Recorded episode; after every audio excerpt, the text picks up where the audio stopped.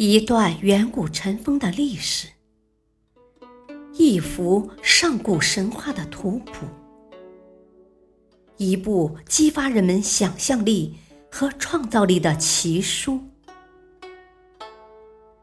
欢迎收听《山海经》之《山海趣谈》。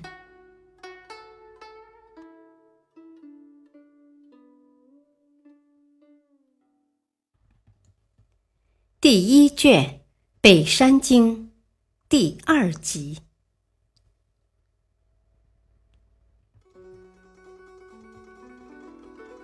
北方第一列山系的后半段，即十四座山，全程三千四百三十里。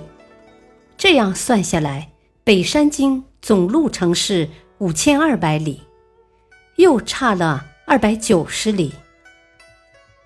这十四座山中，最能和现代地理联系起来的是敦煌山。据考证，敦煌即敦煌，那么敦煌山当在今敦煌一带。而且，从敦煌山发源的敦煌水向西注入了罗布泊，与地理方位也大致不差。然而，文中说敦煌水是黄河的源头，实在是一个错误的观念。那是因为古人不知罗布泊的水去了哪里，还以为它们从地下向南流，形成了黄河呢。此外，这一段还提到了雁门。雁门古今均指雁门山、雁门关。在山西代县，地理位置不符，很难说雁门水在什么地方。这一段路依然是珍禽异兽的天下，它们的古怪有趣之处不少。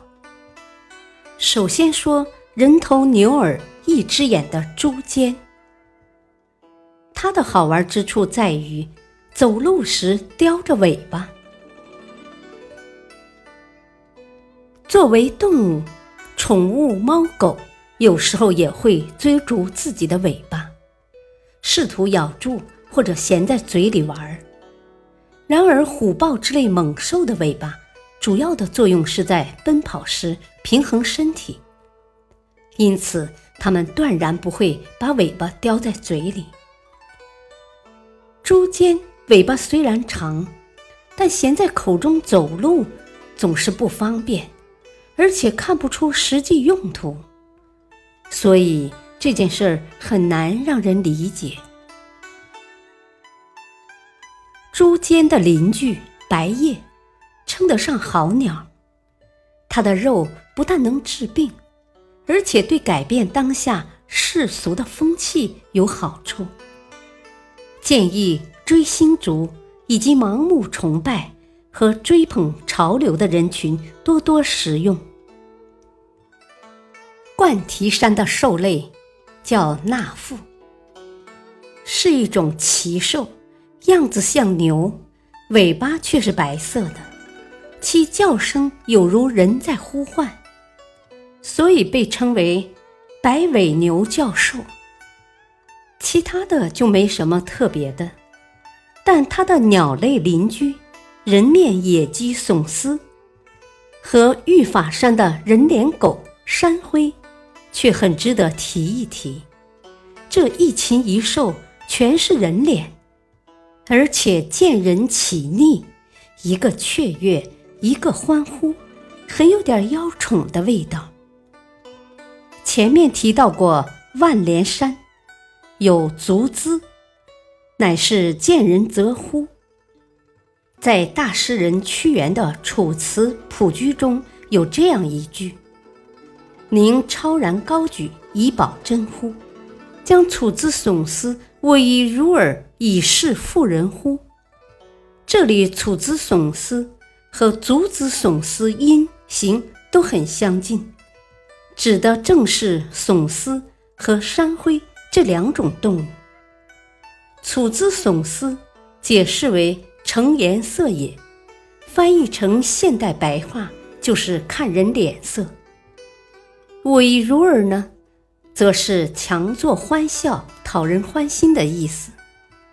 上面这句话正是把两种截然对立的行为列举出来，让人判断哪一种更符合人的尊严。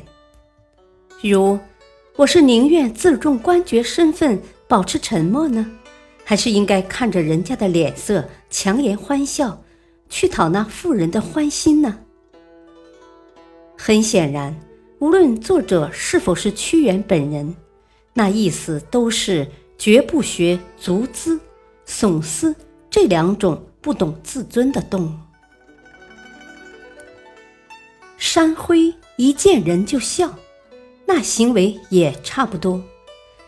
不过他善投掷，又跑得快，还能带来大风，并非完全没本事。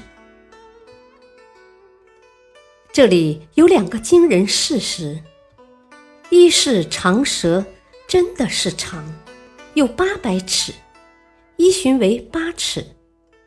二是长蛇没有忌口，飞禽走兽无所不吃。赤龟当然可以解释成红色鲑鱼，而鲑鱼及肝脏有剧毒的河豚鱼。